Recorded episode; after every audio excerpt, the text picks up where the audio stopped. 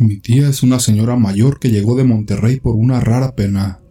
Su cuerpo delgado padecía de tos, dolores de pecho y anemia por falta de alimento.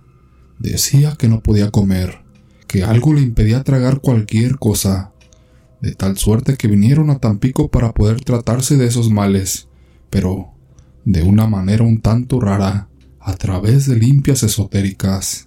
Había estado así durante unas semanas, con cada día que pasaba su salud y su aspecto se fue deteriorando. De ser una mujer con algo de peso, pasó a ser una mujer pálida y con la piel pegada a los huesos. En su estado llegó a tener delirios y afirmaciones escalofriantes sobre lo que habitaba en su casa. Fue llevada con doctores los cuales aminoraban los males, pero no encontraban la causa. En cierto momento la gente que la iba a visitar a su casa Sentía que algo no estaba bien en el ambiente. Muchas personas afirmaron haber visto salir sombras negras del cuarto de la tía, y manifestaciones que solo los visitantes podían ver o percibir de manera inmediata al entrar en la casa. En lo personal, a mi hija le sucedió algo extraño. Fuimos de visita a Monterrey para ver a la tía, y estando en su casa, ella enseguida se metió a una habitación en donde había varias muñecas. La niña, por el interés de jugar, Tomaba los muñecos y sentía que le jalaban el pelo, o también escuchaba voces amenazadoras. La última vez que se metió en esa habitación, salió llorando y muy asustada. Me dijo que la habían golpeado en la cabeza por haber agarrado un oso de peluche.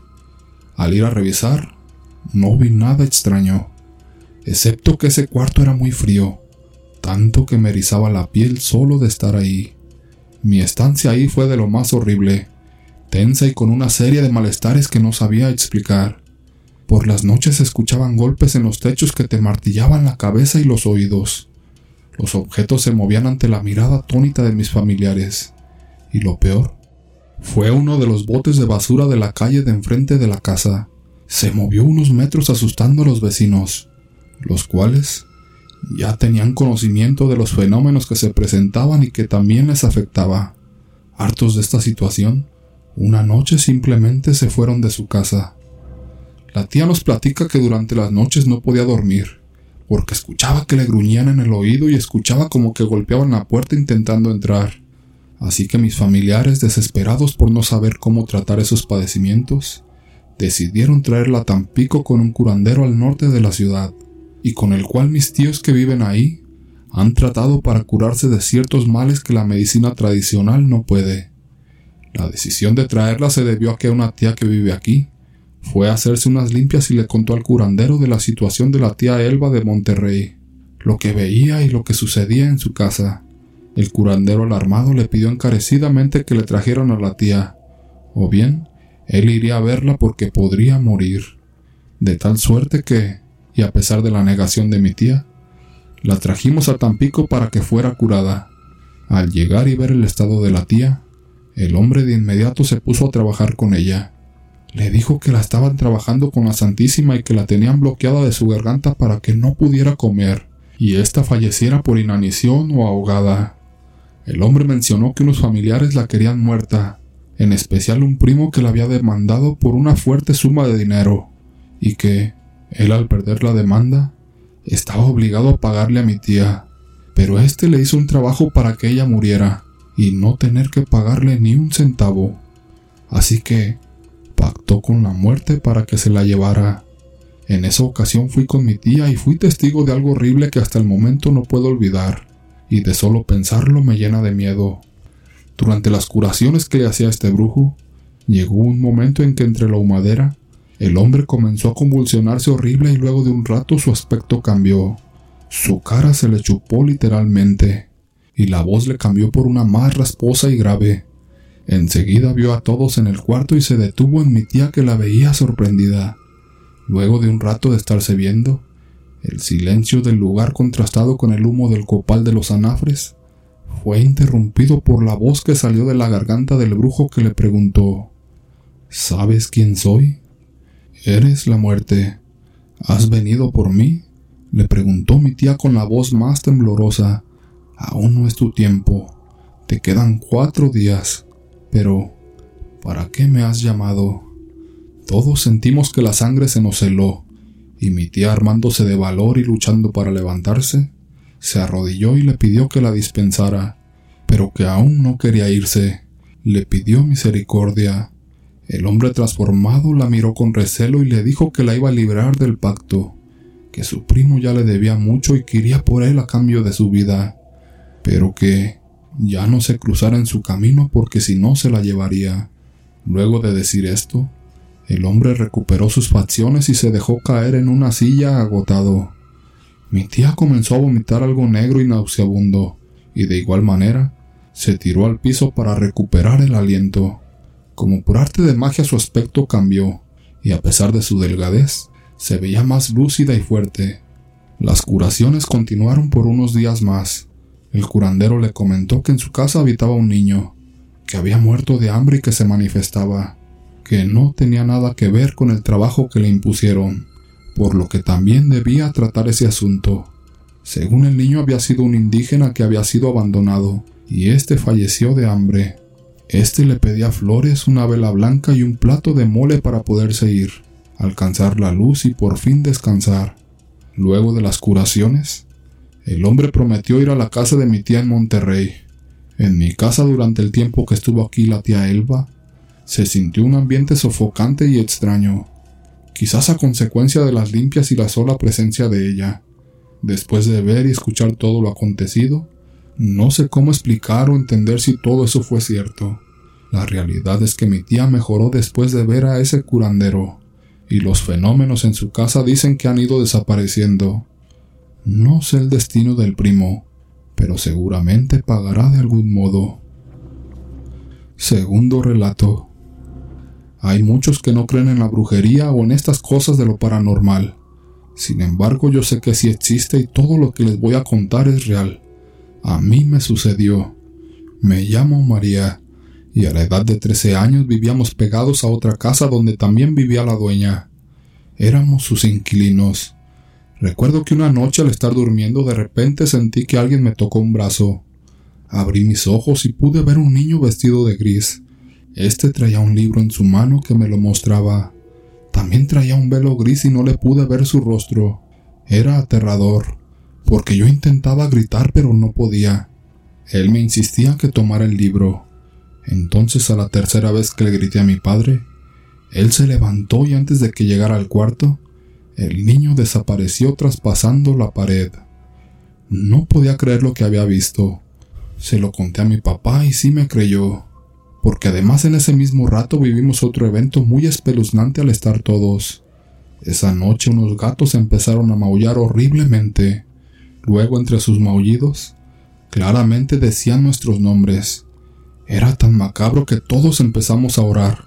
Hasta mi papá quedó muy espantado sin poder dormir. Luego en otra ocasión apareció un zorrillo. Mi padre acabó con él, pero en la mañana que lo buscamos para tirarlo, no estaba por ningún lado. Se había ido. Era raro ya que todos vimos cómo mi padre acabó con él, y de repente había desaparecido. Todo esto sucedió en esa misma casa. Fue por eso que fue por eso que entonces decidimos pasarnos a otra, que estaba enfrente, pero igual nos siguieron asustando. En esa casa golpeaban las paredes a medianoche, también la puerta principal de la casa, pero cuando íbamos a ver, no había nadie. Sin embargo, los ruidos no cesaban, y toda la noche nos la pasábamos rezando. Después nos enteramos que la dueña de ambas casas era bruja, y sin más, también nos fuimos de ese lugar, porque a mí me daban ataques de pánico. Sentía que alguien se me subía y que me estrangulaban. Por las noches me daban ganas de salir corriendo. Me sentía enferma, pero cuando iba al hospital no me encontraban ninguna enfermedad. Un día desesperada por el miedo huí de casa a la de una amiga. Ahí dormíamos juntas y a medianoche escuchamos que mi hermana me estaba llamando desde el patio. Yo me preguntaba por qué a esta hora. Además ella no sabía dónde estaba, pero la incertidumbre me hacía dudar, y le dije a mi amiga que saliéramos ya que mi hermana me estaba hablando, pero de repente la voz se convirtió en una horrible carcajada, junto con unos aleteos por arriba del techo de algo enorme que salía volando. Al escuchar eso, al momento pensé que era la misma bruja que me estaba persiguiendo. Después mis padres dieron conmigo y me llevaron a casa, pero cuando regresamos al pueblo donde nací, todas las noches caía un animal pesado sobre el techo y empezaba a caminar sobre él. Luego se quedaba parado arriba justamente donde yo estaba acostada y ya no se movía más. Pareciera que me olía. Yo temblaba de miedo y luego de pronto salía volando sin caminar. Solo se escuchaba el arañazo que daba en las láminas con sus garras al emprender el vuelo. Esto ocurría casi siempre. Era igual a lo que me sucedía cuando estaba con mi amiga, lo cual quería decir que me estaba siguiendo. En otra noche que estábamos conversando con mi amiga de la familia, de pronto se vino abajo algo muy pesado de un árbol y cayó al suelo con todo y ramas. Fuimos corriendo a ver qué había caído y no vimos nada, pero Noté que mi amiga se había puesto muy nerviosa y rápido se fue. Entonces le dije a mis padres que tal vez ella era la bruja. Luego esa misma noche como a las cuatro, me despertó un susurro. Al abrir los ojos, vi un gran sapo encima de mi pecho comiendo insectos. Entré en pánico y grité mucho. Mi padre llegó y me lo quitó. Le dije que cómo había entrado si yo mantenía el cuarto cerrado. Mi padre solo lo tiró. En esa ocasión estaba de visita con ellos porque yo vivía en la capital, y cuando regresé luego me llamó mi supuesta amiga. Le dije lo del sapo y que sabía quién era ella.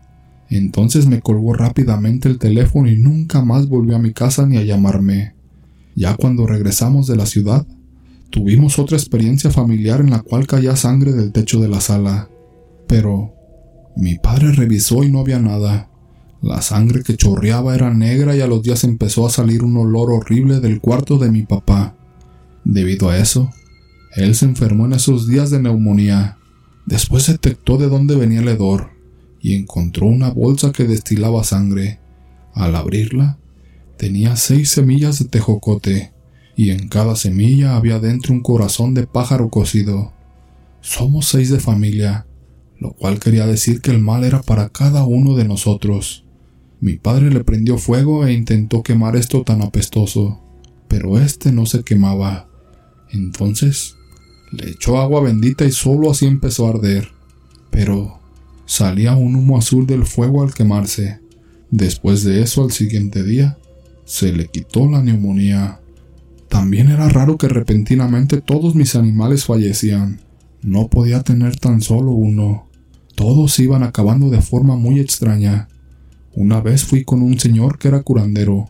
Unas compañeras de trabajo me acompañaron.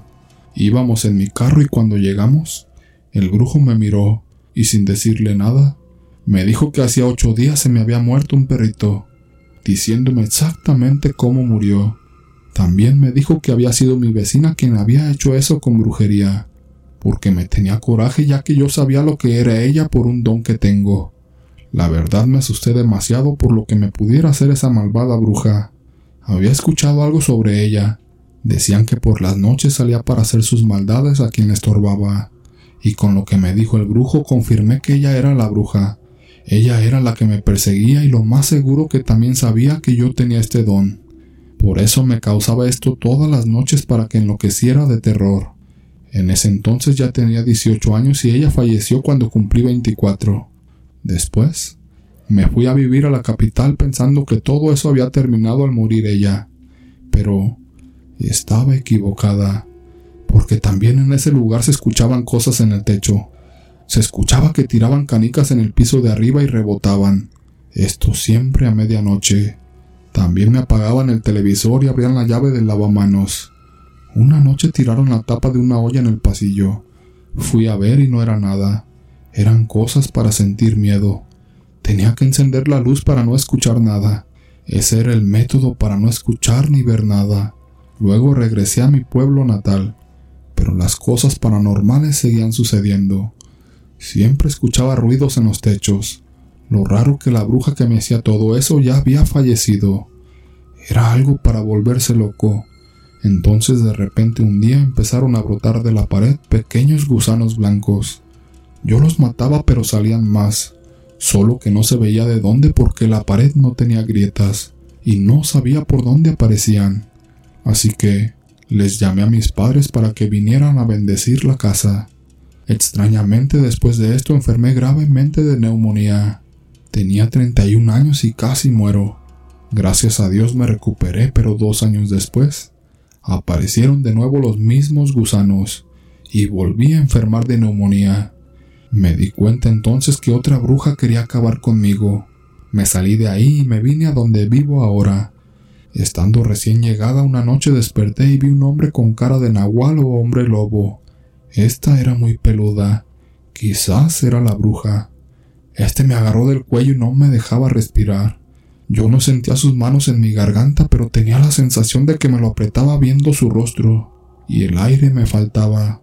Entonces mencioné las tres divinas deidades y me soltó, desapareciendo atravesando las paredes. Luego, lo escuché que iba por el techo corriendo. Entonces llamé a mis padres para que vinieran igual a bendecirme la casa, y no lo volví a escuchar. Todo esto me sucedió desde los 13 años a la fecha, y solo deja de suceder si tengo las luces prendidas.